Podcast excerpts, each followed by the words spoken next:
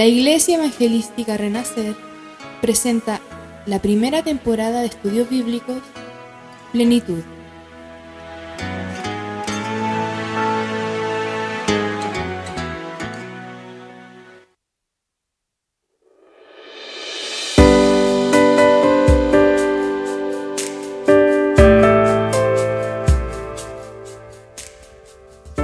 Hola, hoy vamos a hablar sobre el quebranto.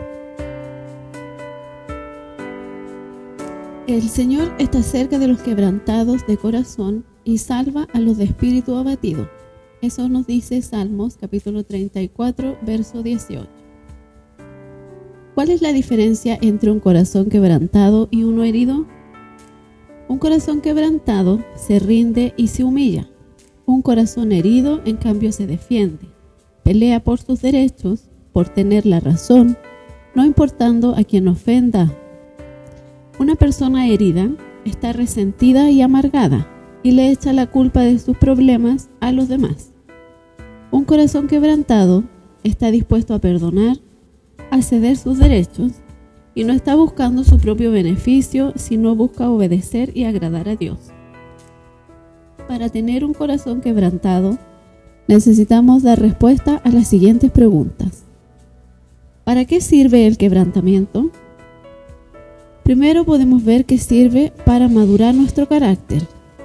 A través de las crisis, de los momentos difíciles en los que parece que no tenemos escapatoria, buscamos de Dios. Y en esos momentos, aquellas áreas que le impedían a Dios hacer su voluntad en nuestras vidas son quebrantadas. ¿Cuáles son esas áreas? El orgullo, el temor, la vanidad, la avaricia y el resentimiento. El quebrantamiento también sirve para transformarnos para cumplir la voluntad de Dios. Dios quiere transformar nuestro corazón. Cuando nosotros nos acomodamos, va a llegar un momento en que algo nos va a desacomodar. Si estamos muy confiados con el trabajo y nos alejamos de Dios, de repente puede que ya no haya trabajo. También otro propósito del quebranto es que nos acerquemos a Dios. Cuando estamos quebrantados es entonces cuando clamamos a Dios. Cuando estamos enfermos, cuando vemos que las cosas nos van bien, también esa es una manera en que nos acercamos al Señor en quebranto. ¿Cuáles son las señales de un corazón quebrantado? Cuando no tenemos otra alternativa aparte de Dios, cuando ya no nos resistimos al cambio, cuando no nos importa, cuando nos critican, cuando estamos listos para rendirnos y cuando, nos, cuando no necesitamos que Dios use las crisis para servirles, para buscarle y para obedecerle. ¿Qué significa entonces rendirse? Rendirse es ceder, es morir, es negarse a sí mismo, es entregar el control que tenemos a Dios ante cualquier situación. El quebranto se rinde a Dios. El quebranto se rinde a Dios sin reservas, sin excusas. El quebranto cumple con el propósito de Dios en su vida. Se atreve a prestar su casa por algún tiempo. Es como prestarle nuestro corazón al Señor. ¿Cómo nos rendimos? Dándole a Dios más de nosotros. ¿Qué le podemos dar a Dios en este tiempo? Podemos darle pasión por, obedecerle. Debemos estar dispuestos a dejar esa relación, esas malas prácticas, esos mal carácter que nos daña y daña a otros y así estaremos dispuestos a perdonar y dejar el pasado atrás. También podemos expresarle a Dios adoración a través de la sumisión con un corazón quebrantado, donde reconocemos que el Señor es digno de ser alabado, donde podemos humillarnos frente a su presencia, levantando las manos, llorando y rindiendo nuestro ser a Él, rindiendo nuestros derechos y recibiendo los derechos de Dios cuando dejamos de pelear con todos por aquello que consideramos que nos pertenece o son nuestros derechos, nos rendimos en su gracia, entendiendo que recibimos perdón y somos levantados por su amor y por su misericordia. Los que tienen un corazón quebrantado y un espíritu contrito están dispuestos a hacer todo lo que Dios les pida.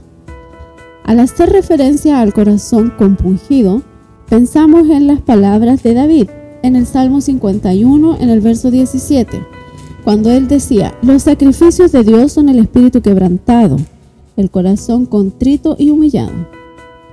Las palabras de David demuestran que desde el Antiguo Testamento, los del pueblo del Señor ya entendían que debían entregar sus corazones a Dios, que solamente las ofrendas del holocausto no eran suficientes.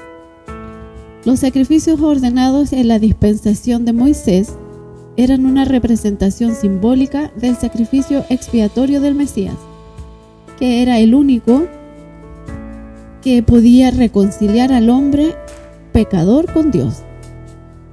Después de la resurrección, Jesucristo mostró al pueblo un nuevo mundo. Vuestros sacrificios y vuestros holocaustos cesarán porque no aceptaré ninguno de ellos y me ofreceréis como sacrificio un corazón quebrantado y un espíritu contrito. ¿Qué es entonces un corazón quebrantado y un espíritu contrito? ¿Por qué se consideran un sacrificio? Jesucristo, siendo sin pecado, vivió con un corazón quebrantado y con un espíritu contrito, como lo muestra por medio de su sumisión a la voluntad total hacia su Padre. Juan 6:38 dice, porque he descendido del cielo no para hacer mi voluntad, sino la voluntad del que me envió. Y cuando llegó la hora de su sacrificio por la expiación, Cristo no rehusó beber la amarga copa, sino que se sometió a la voluntad total de su Padre. Esto nos enseña que un corazón quebrantado es un atributo eterno y divino. Cuando nuestro corazón está quebrantado, somos receptivos al Espíritu de Dios y reconocemos nuestra dependencia de Él para todo. Tal sacrificio explica renunciar al orgullo en todas sus formas. Aun como el alfarero modela el barro con sus manos, así el Maestro modela nuestros corazones el cual, al ser quebrantado, nos muestra un requisito para el arrepentimiento. Cuando pecamos y anhelamos el perdón, tenemos un corazón quebrantado y un corazón contrito. Y esto significa que sentimos la tristeza y un deseo de ser limpios de ese pecado. Y solo eso nos lleva a ser quebrantados. Dejamos de hacer las cosas a nuestra manera y las hacemos a la manera de Dios. Y al llegar a este punto de sumisión, la expiación surte su efecto en nuestras vidas y tendemos a darle lugar al arrepentimiento verdadero. El Dios que amamos nos invita a vivir con un corazón quebrantado, nos invita a regocijarnos en Él. Un aspecto importante del quebrantamiento es el que sufrió nuestro Señor Jesucristo en el momento en que padeció por nosotros. En el Getsemaní, el Salvador llevó las cargas del pecado en él. En el Gólgota derramó su vida hasta la muerte y su corazón se quebrantó por amor a la humanidad. Al recordar el amor y el sacrificio y el sufrimiento tan grande, nuestro corazón se quebranta por la gratitud que sentimos hacia el Señor. Al sacrificar lo que somos, el Señor llenará nuestras vidas de paz y sanará a los quebrantados de corazón y armonizará nuestras vidas con su amor.